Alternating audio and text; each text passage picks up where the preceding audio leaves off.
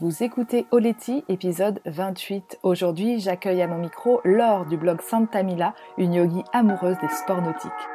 Mon nom est Sarah Hébert et j'anime Oleti, le podcast qui te parle en toute simplicité de développement personnel, de yoga et des sports de glisse. Oleti, ça signifie merci en Jéhu, un des 28 dialectes de la Nouvelle-Calédonie, l'île dont je suis originaire. En solo ou à deux, je partage le micro avec des femmes inspirantes sur des thématiques variées comme l'alimentation, le bien-être, l'environnement, le voyage, les sports de glisse ou encore la maternité. Mon but est de te donner les outils qu'il te faut pour aller à l'essentiel et vivre ta vie de rêve. Après 10 ans sur les circuits mondiaux en windsurf, je suis devenue la pionnière du SUP yoga en France et sillonne désormais les mers du globe avec mon compagnon et nos deux petits mousses. Alors si comme moi tu as envie de croire qu'avec du cœur tout est possible, écoute bien ce qui va suivre.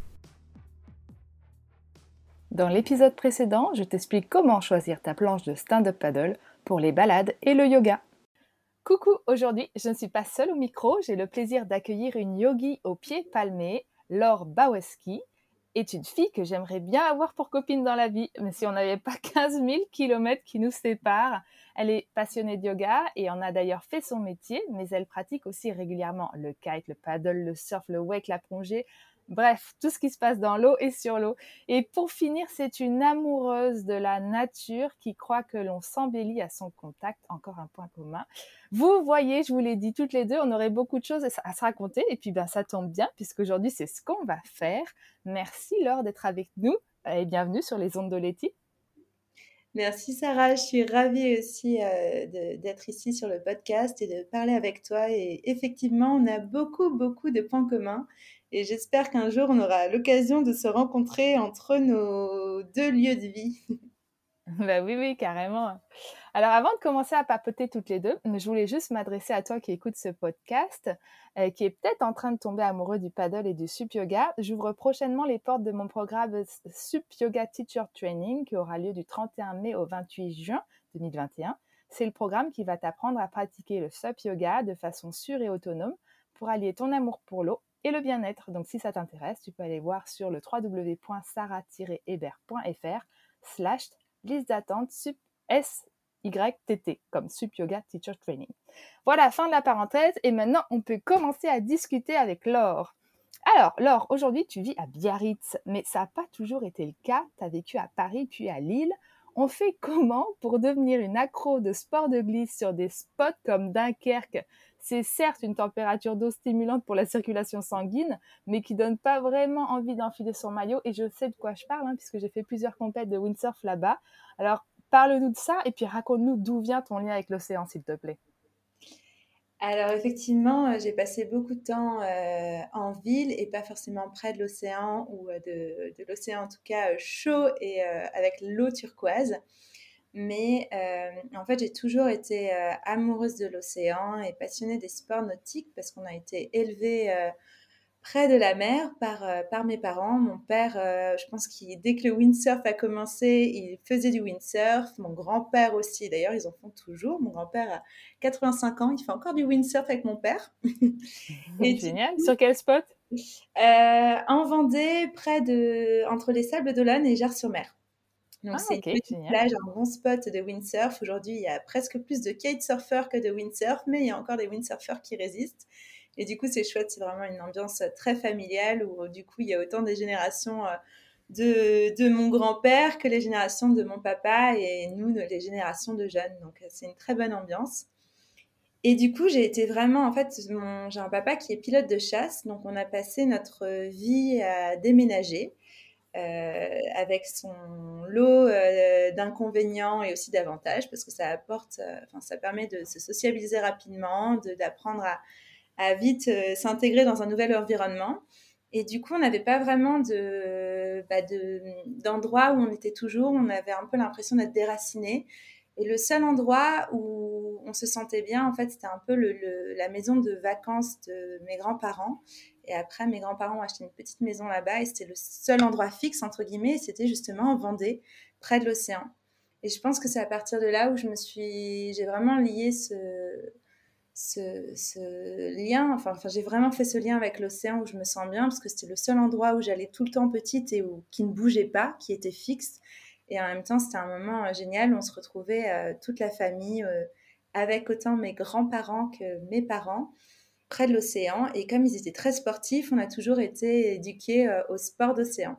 Donc du coup, à la planche à voile, très vite également au mmh. wake. Et au bodyboard, à l'époque, j'avoue, je me suis mise beaucoup plus tard au surf. Euh, mais du coup, c'est ce lien qui s'est fait avec l'océan et depuis qu'on est tout petit. Et Ça a commencé par les baignades, j'imagine, tout simplement.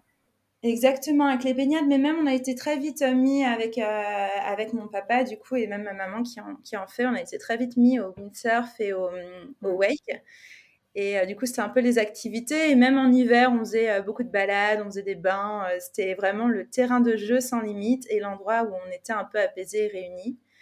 Et après, je pense que, hum, alors la vie a fait que, bah, on a continué à déménager. Et ensuite, moi, quand j'ai fait mes études, bah, comme beaucoup de personnes, j'ai fait euh, mon premier job. Bah, J'étais dans le marketing à l'époque et les premières opportunités étaient à Paris.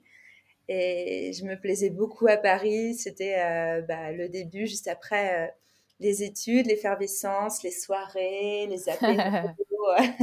mais aussi très vite rattrapé par le, la vie active en fait qui commence et du coup on est mangé par le métro boulot dodo. Euh, et du coup, ça, a été un peu la, la claque, entre guillemets, euh, à ce moment-là, où je, oui, j'aimais ce côté de vie urbaine avec mes amis et cette effervescence.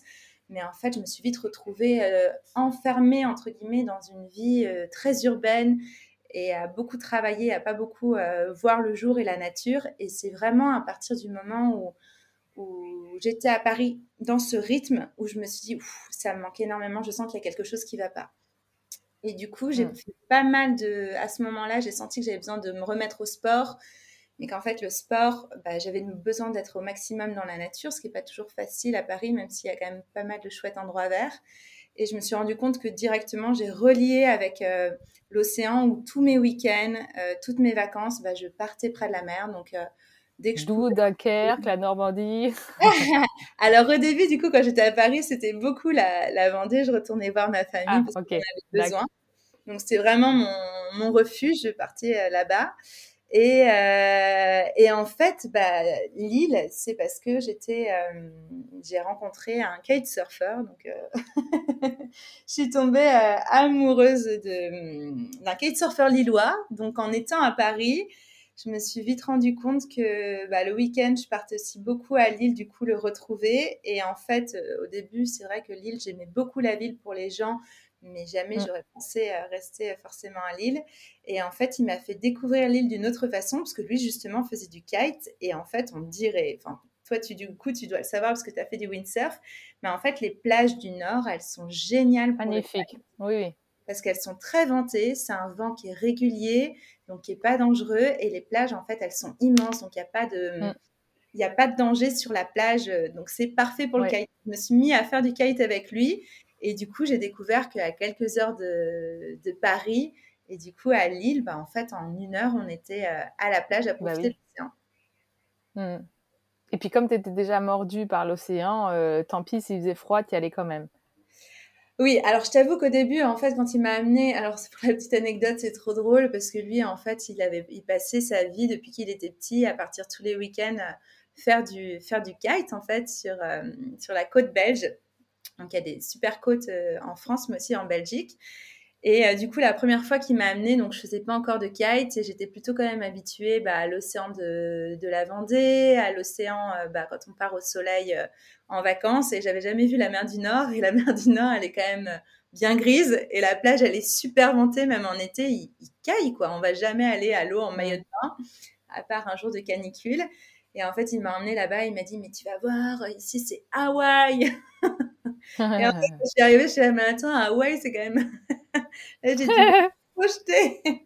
Et en fait, j'avoue que les premières années, je disais, ah bon, c'est quand même chouette parce qu'on prend l'air de la mer, mais euh, ça reste froid, on peut pas trop aller à l'eau. Ça manque de cocotiers, quoi. Ça manque de cocotiers. Et j'avoue que c'est le kite, en fait, en me mettant au kite, où vraiment j'ai adoré euh, l'océan et la mer du Nord parce que du coup, bah, on est tout le temps en combi, on n'a jamais froid, il fait bon finalement quand on est en combi intégral.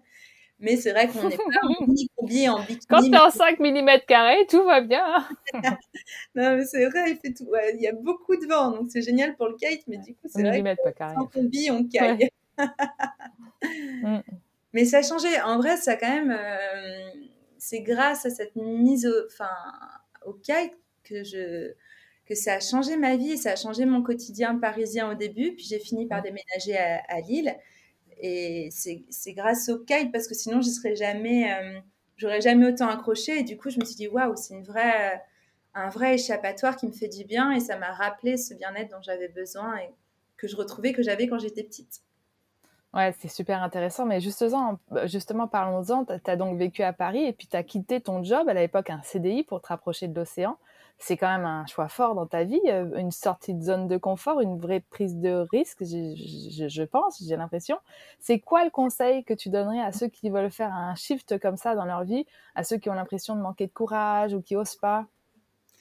Alors, c'est ce que je dis souvent, c'est que, alors oui, c'est vrai que c'est une prise de risque. Euh, et j'ai plutôt tendance à être un peu dans ce caractère, à y aller. J'ai jamais trop peur. En fait, je me dis toujours, je vais retomber sur mes pattes.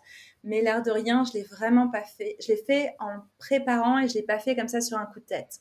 J'ai effectivement quitté un CDI avec un joli poste. Et d'ailleurs, on me faisait une promotion à l'époque. Et c'est ah. justement en parlant avec mes chefs de promotion, je me suis dit, oh, je me projette pas du tout dans, dans cette entreprise plus bah longtemps c'est pas ce qui me convient, c'est pas la, ville et le, mode de vie qui me convient. Et du coup, je m'en suis rendu compte assez rapidement. Et en fait, euh, c'était donc il y a quand même un petit moment, il y a huit ans au moins. Et en fait, je me suis dit, ok, alors euh, en fait, tu te rends compte que ça ne te va pas comme métier. J'avais très envie aussi de me développer, de me lancer dans l'entrepreneuriat parce que j'avais envie de faire des choses c'était vraiment un. Je pense qu'on a soit la fibre entrepreneuriale, entre guillemets, on a envie de faire soi-même, essayer de tester, soit on, préfère voilà, être dans une entreprise où, euh, où on est guidé. Et je sentais, moi, que j'avais ce besoin d'entreprendre et d'essayer. Et du coup, je me suis dit que c'était ce qui était génial, et c'est ce qui est génial dans notre société, c'est qu'on a le digital qui aujourd'hui nous permet de tester des choses, de de commencer un site web, une espèce de blog, de voir comment ça marche, de voir ce qui prend, ce qui ne prend pas, et un peu d'ajuster. Et du coup, quand j'ai eu ce besoin un peu de changer de mode de vie, j'étais déjà passionnée ben, de sport. J'organisais aussi beaucoup avec mes amis des voyages près de l'océan entre euh, bah, kite, un peu de surf, un peu de yoga, où à chaque fois j'aimais bien partager mes bonnes adresses à mes amis et ça me plaisait. Donc je me suis dit, bah, pourquoi tu essayes pas, euh, si tu as envie de te lancer là-dedans? Mais j'avoue que je ne savais pas du tout dans quoi, euh, dans le bien-être. J'avais envie de me lancer dans le bien-être et quelque chose dans les voyages, mais je ne savais pas quoi. Et du coup, je me suis dit, bon, bah, tu n'as euh, aucun risque à essayer, écrire, voir comment ça prend. Et au fur et à mesure de tes rencontres, ça va forcément t'amener des opportunités. Et du coup, j'ai fait ça, du coup, à côté de mon travail pendant au moins deux ans. Et ça a mmh pris de plus en plus. J'ai rencontré bah, de plus en plus de gens. J'étais invitée par, des marques, j'ai fait des voyages de presse. Et en fait, ça a un petit peu affiné mon projet. Je me suis rendu compte que j'avais envie de créer une entreprise. Au début, je voulais créer d'ailleurs une, une marque de sport, comme une marque un peu euh, de running ou de yoga un petit peu mode. Et puis, du coup, j'ai rencontré, je me suis dit, je parle avec des gens qui font ça. Et je me suis rendu compte qu'il y avait trop de contraintes qui m'allaient pas, que c'était un peu compliqué en termes de logistique, de marchandises. Après, j'ai voulu, euh, je me suis dit, bah, c'est peut-être plutôt euh, dans, dans, le voyage, dans le conseil. Et pareil, j'ai rencontré des gens et ça a un peu orienté au fur et à mesure mon projet. Et du coup, quand je suis partie, euh, quand j'ai vraiment pris la décision de partir de ma boîte, encore une fois, du coup, c'était deux ans après. Donc, je commençais Mais là, c'était, c'était ta boîte à Lille ou ta boîte à Paris? Non, ma boîte à Paris. Quand je suis partie à Lille, ah, c'est toujours. Ah oui, d'accord. Et quand j'ai commencé, du coup, j'ai commencé à en parler à mes, à mes responsables. Et en fait, euh, je voulais pas partir comme ça. Je, je, voulais essayer de partir avec une rupture conventionnelle, de faire une transition pour partir en création d'entreprise. Et du coup, je leur, en ai, je leur en ai parlé. Ça n'a pas été très simple, mais on a essayé de trouver une alternative où ils m'ont donné 6-8 mois pour partir, les aider sur un projet dont, parce qu'ils avaient besoin de moi à ce moment-là. Et moi, ça me donnait 6-8 mois avec plus de responsabilités sur un poste et ça me donnait encore du temps pour justement trouver un peu des leviers pour gagner déjà un peu d'argent quand je partais. Et du coup, mmh. j'ai clairement bossé pendant, ouais, je pense deux ans et demi à côté de mon CDI. Oui, c'était pas un coup de tête, c'est clair. Non, je l'ai préparé. Et en fait, c'est ce que je conseille toujours, c'est que hum, c'est quand même beaucoup plus agréable de partir avec quelque chose de bien travaillé. Moi, j'ai vraiment passé deux ans et demi aussi à rencontrer plein de gens, parce que j'avais pas vraiment encore d'idées bien affinées de ce que je voulais faire. Et du coup, j'ai rencontré toutes les personnes que je pouvais un peu dans ce domaine en leur posant plein de questions, leur demandant bah, qu'est-ce que tu adores dans ton métier et quelles sont vraiment euh, les choses très compliquées pour voir ce qui me correspondait et affiner le projet. Hmm. Et encore, quand je suis partie de ma boîte, du coup, euh, je ne faisais pas à 100% le métier que j'aimais, qui était du coup d'organiser des événements, des voyages, etc. J'avais aussi gardé euh, des contrats un peu alimentaires où, comme je travaillais dans le marketing et que je connaissais bien du coup un petit peu tous les outils de communication, bah, j'avais développé et attrapé quelques contrats de rédaction web qui me permettaient d'avoir un petit salaire qui rentrait. C'était pas mon le cœur de métier de ce que je voulais faire, mais ça me permettait de faire une transition en, douceur. Maline la guêpe. ouais, bah je... et c'est ce que je conseille. Je trouve que c'est hum, rassurant parce qu'en fait, quand on se lance et qu'on fait des grosses transitions, il faut le faire quand on sent qu'on on en a besoin au fond de son ventre. C'est vraiment quelque chose qu'on sent et qui est vital. Mais on peut très très vite faire un burn-out en partant dans un projet où on se rend compte qu'on n'était pas prêt, qu'on bah, n'a pas les, on n'a pas assez de contrats qui arrivent, on n'a pas d'argent qui rentre. Et en fait, ce qu'il faut, c'est quand on fait ces transitions, justement, qu'on aille dans un mieux-être et pas, euh, et pas dans le contraire. Donc, il faut le préparer en douceur et assurer ses arrières. Après, on peut, si on attend d'être complètement prêt, des fois, on ne le fait pas non plus. Oui, c'est pour ça. Moi, j'avais un peu chopé un petit contrat alimentaire qui me rassurait et je construisais au fur et à mesure. Mais je suis d'accord, il faut y aller. Il y a un moment donné, il faut se mettre le coup de pied, mais il faut quand même préparer et pas se dire, allez, je plaque tout et je verrai. Il faut que ça se prépare un peu. Mais je trouve qu'après, ce qui est vrai, c'est qu'on a quand même besoin d'une période de transition et on a besoin d'avoir l'esprit libre.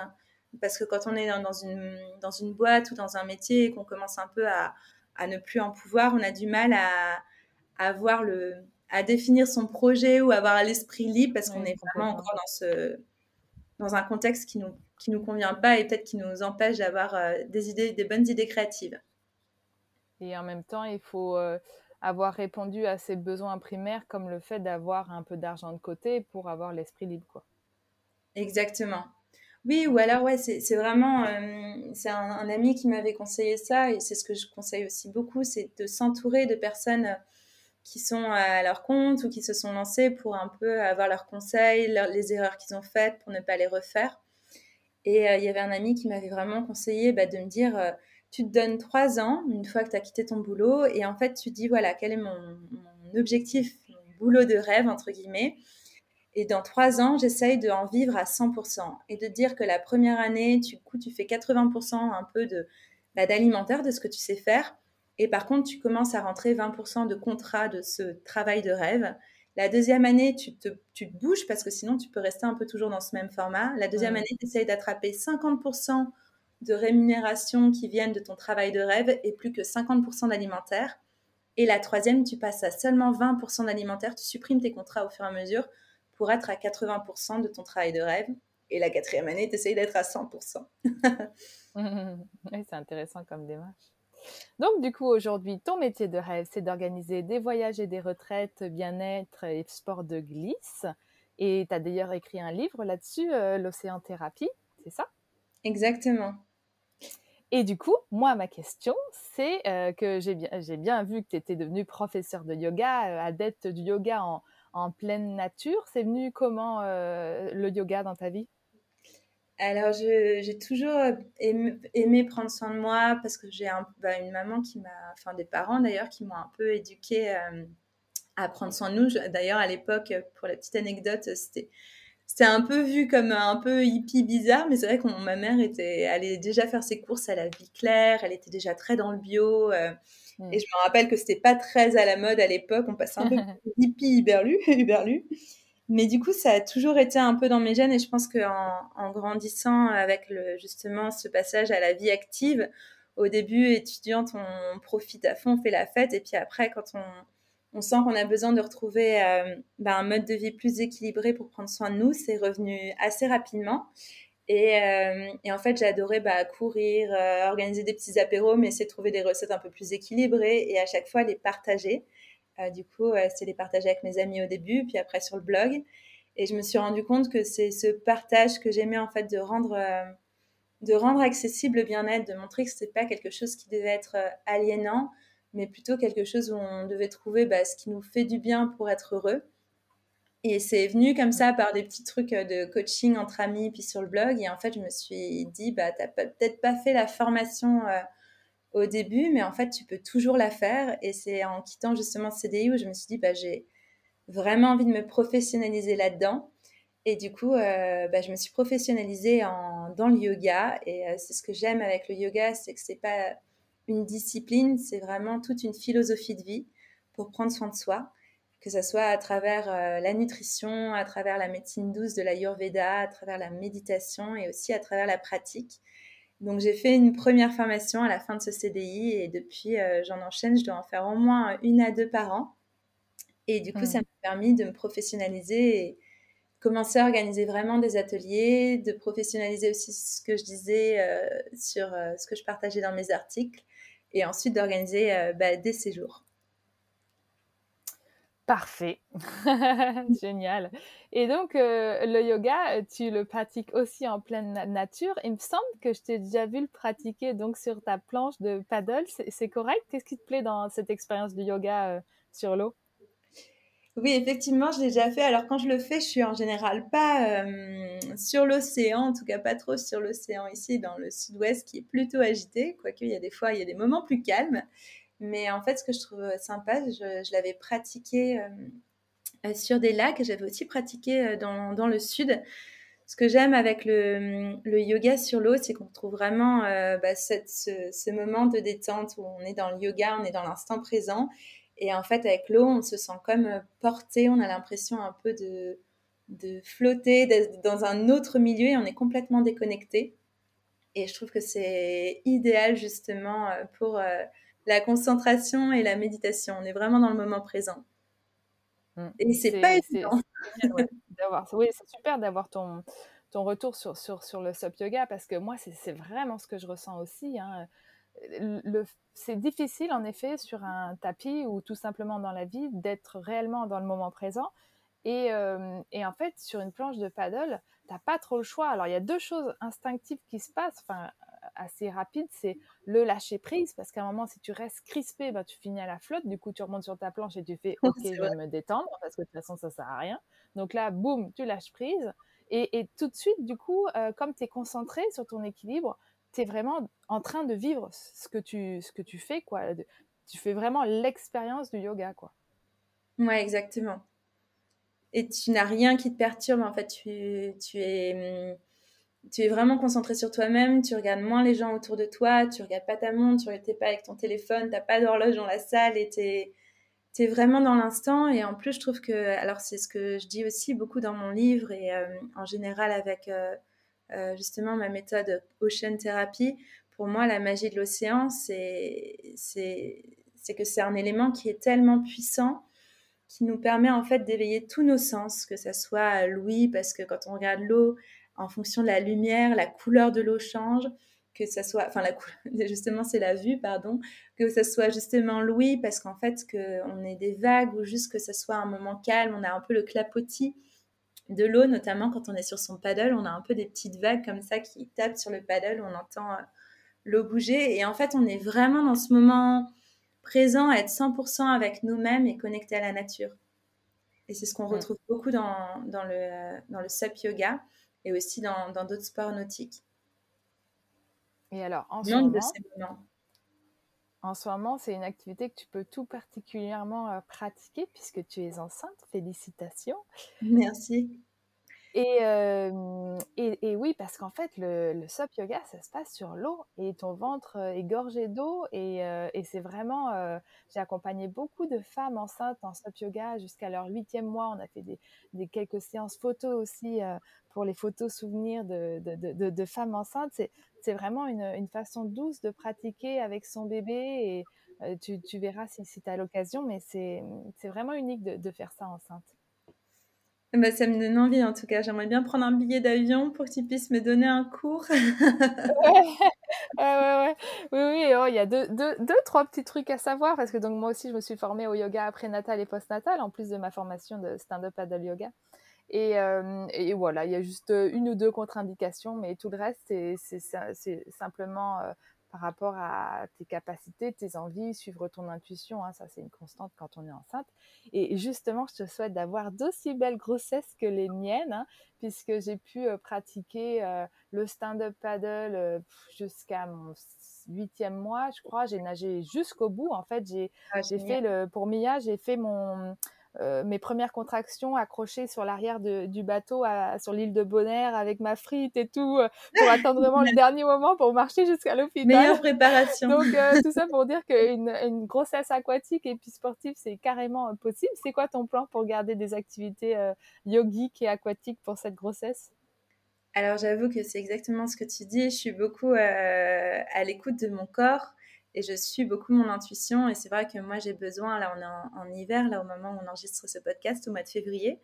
Et euh, même en hiver, là, je continue du coup à aller dans l'eau, à faire des bains d'hiver, donc vraiment en maillot de bain. Et je sens que j'en ai besoin euh, au fond de mon ventre. Je sens que mon bébé aime ça aussi. Et du coup, je vais dans l'eau qui, est bien fraîche en ce moment, qui doit être à 10 degrés. Et je continue même à surfer. Alors, euh, pour le surf, je suis loin d'être une experte, donc vraiment je m'écoute. J'y vais dans des conditions tout douces avec des toutes petites vagues, du coup je prends vraiment euh, aucun risque et, j'adore ça et je sens que ça me fait du bien. Donc vraiment sur les sports d'eau, je ne compte pas arrêter, je continue de nager, de, faire un peu de surf. Alors ici, c'est un petit peu plus compliqué de faire du kite, sinon je pense que je ferais pareil du kite dans des conditions douces pour m'écouter, pas me stresser et juste profiter du moment. Et le yoga, j'avoue, bah, pareil, comme je suis professeure de yoga et je me suis formée en, en prénatal et postnatal, je connais bien ce qu'il faut faire et ne pas faire. Et depuis, euh, depuis le début, ouais, je, je continue à pratiquer euh, quasiment tous les jours et, et, ça me fait beaucoup, beaucoup de bien. Il y a juste, euh, c'est vrai que je courais beaucoup avant, là, je, ne cours plus du tout parce que j'en ai plus envie, je sens que c'est, ça me va pas. Mais j'ai besoin d'être en mouvement avec du yoga et, et des sports d'eau. J'ai besoin d'être dans l'eau. Et je pense que tu as raison, ce côté, euh, ton ventre est plein d'eau, tu es avec ton bébé, oh, c'est le bonheur de vivre près de l'océan pour ça. Et si je pouvais être comme toi euh, dans l'eau juste avant, j'aurais. Installe une piscine chez toi, dans le salon. ouais, non, en fait, la seule chose que j'ai ouais, vite arrêté, moi, c'est tout ce qui était sport à impact. Donc le kitesurf est continué jusqu'à 7 mois. Tu peux aller voir sur ma page Instagram. On était euh, dans les îles isolées de Los Roques. Oh, et euh, je te conseille d'y aller si tu n'es pas encore allé. Mais, non, j'ai jamais fait ça. Ça me dit ah, beaucoup. bah, paysages. Il faut vraiment le faire. et, euh, et, donc, ouais, j'ai kité jusqu'à 7 mois. Puis que sur le lisse, en fait. Que sur le. Pas, dès qu'il y avait du clapot, je ne faisais pas, quoi. Mais puis, un autre truc que j'ai adoré et que j'ai fait beaucoup, c'était la planche à voile foil. Il y en a qui vont crier derrière euh, leurs écouteurs. Mais quand tu maîtrises et que tu es bonne dans ta discipline, il n'y a aucun souci. Pourquoi? Parce qu'encore une fois, en fait, j'avais pas du tout les impacts de la planche à voile classique. Tu vois, je suis au-dessus de l'eau et c'était euh, tout doux, quoi. Donc, euh, ouais. Bah ouais, génial. ça va être top. Je te, je te souhaite vraiment d'en profiter parce que c'est des expériences uniques que d'être enceinte. Et puis, ça se passe pas si souvent que ça dans, dans notre vie, à moins que tu aies envie d'en avoir sept. Mais, euh, donc, euh, non, mais je dois faire ma petite début de surfeur yogi, mais peut-être pas sept. Mais c'est vrai que c'est magique de pouvoir faire une grossesse, en tout cas au bord de l'eau. D'ailleurs, est-ce que du coup, tes enfants euh, que tu as eu quand tu faisais du kite jusqu'à 7 mois aiment l'eau et, et ont cette même passion? Bah, les deux, en fait, parce que ouais, je voulais te dire ça aussi tout à l'heure, le surf, ça va vite te bloquer à cause de ton petit ventre, ça, te fera mal. Mais par contre, si tu es à l'aise suffisamment à l'aise en paddle, tu peux te mettre au paddle surf. Si tu en fais déjà, c'est mieux, parce que si tu fais pas, c'est peut-être un peu risqué. Mais du coup, moi, euh, je me faisais virer par mes copains à la fin à Sainte-Barbe, en, Bretagne, euh, sur mon spot du Morbihan, parce que j'avais vraiment mais un ballon, tu vois, un petit ballon de foot euh, sous ma combinaison. D'ailleurs, merci les combinaisons modernes ultra élastiques, parce que les copains se demandaient vraiment comment je faisais pour rentrer là-dedans. Mais du coup, ben, comme tu es déjà debout, tu vois, en paddle, tu pas ce passage du take-off où tu es contre la planche. Et, et donc, j'ai pu continuer super longtemps. Donc, les deux ont, les deux ont fait de, du, du, des sports de glisse. D'ailleurs, j'adore, ouais, je pense à autre chose en parlant, c'est pour ça que j'ai du mal à parler, mais j'adore en fin d'année, on fait souvent les best nine, tu sais, c'est sur Instagram, ils récupèrent tes photos les plus, euh, les plus euh, aimées. Ah et euh, moi, à chaque fois, pour mes années de grossesse, je les ai conservées parce que c'est que des photos de moi en planchant kite en surf, en, en yoga, en n'importe quoi sur l'eau, tu sais, avec un espèce de gros ventre là. Et bref, je dis vague, mais je sais plus pourquoi je te disais ça. Ah oui, pourquoi Comment sont les enfants? Bah, ils adorent l'eau. Ils adorent l'eau. bah ouais, ils adorent l'eau. Puis en plus, tu vois, nous, on est sur un voilier. Donc, en, fait, en fait, ce que j'aime beaucoup, mais c'est vrai que ça a été très valorisé dans ma famille quand j'étais enfant, c'est que j'aime que mes enfants puissent être observateurs et connectés à la, nature, tu vois. Quand mon fils ou ma fille euh, euh, me montre ou me dit tiens maman regarde il y a tel poisson et qui me donne le nom ou tiens regarde il y a cet arbre il y a une coco qui est prête à tomber ou quand ils sont hyper attentifs à ce qui les entoure dans la nature, ça pour moi c'est ils vont réussir, tu vois? c'est rigolo quand vous mettez tous la, la barre euh, différemment, mais pour moi, c'est un critère d'intelligence. mais je suis d'accord, c'est important, c'est qu'ils sont connectés à leur environnement, qu'ils observent, qu'ils se connectent à, tout ça, plutôt que... Moi, j'avoue que c'est aussi, on est trop content de pouvoir euh, élever euh, un petit bout ici près de la nature, de, de pouvoir les emmener à la montagne, que leur activité, ce soit d'aller surfer ou se balader, se promener être connecté à tout ça, c'est génial. Bah oui. c'est tellement C'est une belle vie. Ouais. Chouette, bah, j'arrive à la dernière question de cet épisode. Oleti, c'est le nom de mon podcast et ça s'appelle, euh, ça, veut dire merci en djéou, un des nombreux dialectes kanak de la Nouvelle-Calédonie, l'île dont je suis originaire. Alors, j'ai envie de te demander, pour qui ou pourquoi ressens-tu le plus de gratitude aujourd'hui? Euh, bah, Je ressens le plus de gratitude pour euh, beaucoup de choses, bah, pour euh, tout ce que la vie me permet de faire et hum, de m'avoir permis de sauter le grand pas, de quitter, de quitter Paris, puis de quitter l'île pour vivre ici et d'avoir de la gratitude aussi pour tous les gens. Tous les gens qui me suivent sur, bah, dans mes projets, que ce soit mes élèves, ma communauté sur les réseaux c'est aussi beaucoup d'échanges, beaucoup d'amour que je reçois euh, régulièrement et qui me donne envie toujours bah, d'aller plus loin, d'organiser des séjours toujours plus chouettes, de partager des choses différentes. Et c'est vraiment un, lien qui me nourrit et qui me fait grandir tous les jours et qui me donne toujours envie euh, bah, de, me former, de chercher plus de choses à, partager avec, euh, avec toutes ces belles personnes. Comme aujourd'hui, d'avoir réussi à être en contact avec toi, c'est vraiment pour tout ça que j'ai de la gratitude, pour euh, toutes ces belles rencontres. Hmm. Bah, merci Laure. Alors on se rejoint où pour la prochaine session euh, Rayatea en Polynésie française Ça te tente? Ça me tente bien. Alors je pense que je vais attendre du coup que mon petit, euh, bébé naisse.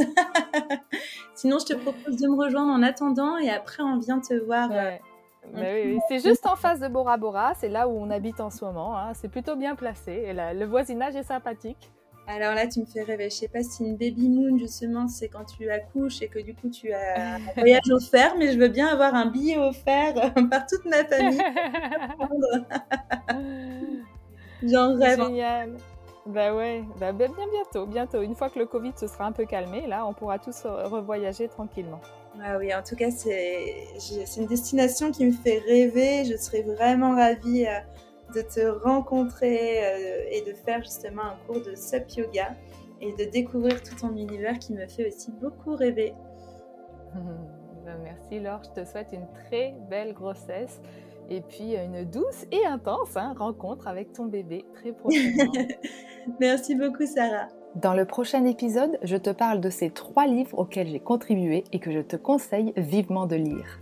Si tu as écouté l'épisode jusqu'ici, c'est probablement parce que tu l'as bien aimé. Si tu veux soutenir Oleti, la meilleure façon de le faire, c'est de me laisser un témoignage sur Apple Podcast ou sur les autres plateformes d'écoute. C'est super simple sur Apple Podcast, tu vas sur ton application ou sur Google Podcast, tu cherches Oleti. Une fois que tu as trouvé le podcast dans la liste, clique sur s'abonner, puis glisse tout en bas jusqu'à la rubrique évaluation et avis. Tu vas pouvoir m'écrire un petit mot et me donner plein d'étoiles pour récompenser mon travail. Dis-moi aussi pourquoi t'écoutes Oleti, quel impact a ce podcast sur ta vie? Oleti, merci d'avoir pris le temps de faire cette dédicace. C'est des gens comme toi qui font que l'émission continue. Tata, bisous, à la semaine prochaine